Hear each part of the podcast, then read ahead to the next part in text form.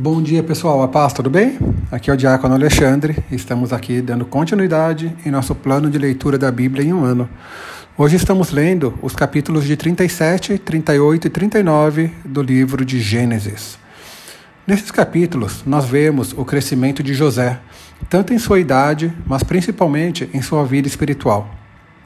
O capítulo 37 começa mostrando um adolescente, na minha opinião, meio imaturo ele era o queridinho do papai e aproveitava essas condições para muitas vezes querer se dar bem com isso.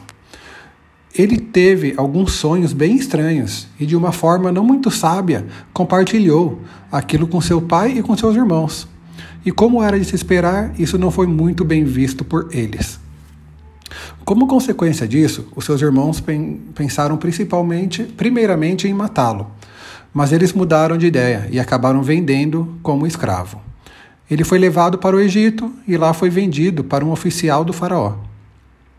No capítulo 39, na minha opinião, começamos a ver um novo José. Não é claro para nós a idade dele, quanto tempo tinha passado, mas vemos agora aqui que o Senhor estava com ele. E o mais incrível é que as pessoas, incluindo o Potifar, podiam ver que Deus estava com ele. E sendo assim, José prosperava em tudo que ele fazia.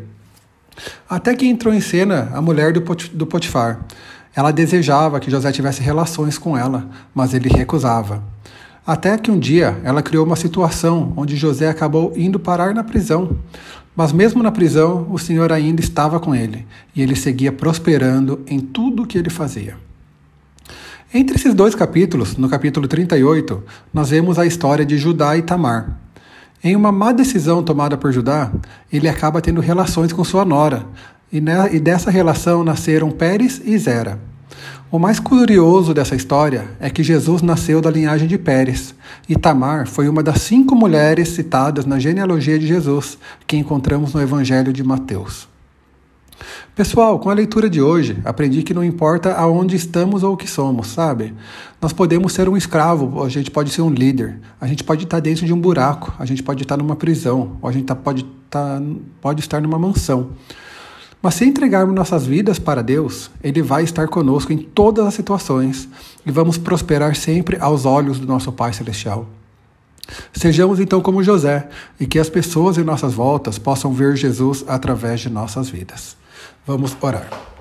Deus, muito obrigado, Pai, por esse dia de hoje. Obrigado por essa chance de estar compartilhando aqui essa breve devocional com meus irmãos. Eu peço, Pai, que o Senhor esteja cuidando de nossas vidas, que a gente possa, Deus, estar buscando maturidade em nossa vida espiritual, que possamos, ó Pai, te buscar mais e mais, ó Pai, que possamos aprender mais de Ti. E que as pessoas, ó Deus, é, igualzinho José, ó Pai, do jeito que o Potifar conseguiu ver o Senhor através da vida de José, que as pessoas em nossa volta possam ver Jesus, ó Deus, através de nossas vidas. Que possamos fazer a diferença, Pai, na vida delas, que possamos amar ao próximo, Pai. E que possamos, ó Pai, ser usados aí como filhos e servos do Senhor. Eu te peço por isso, em nome de Jesus. Amém. Fica com Deus, pessoal. Um ótimo final de semana para todos.